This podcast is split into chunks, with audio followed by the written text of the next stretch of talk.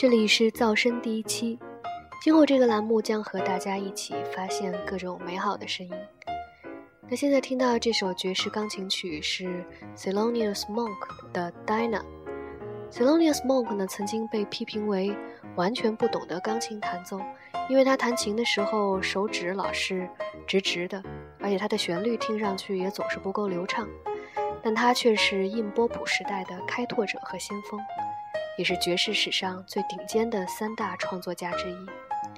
那这首 Diner 呢，特别适合在工作日的清晨，可能在你还有些起床气的时候收听。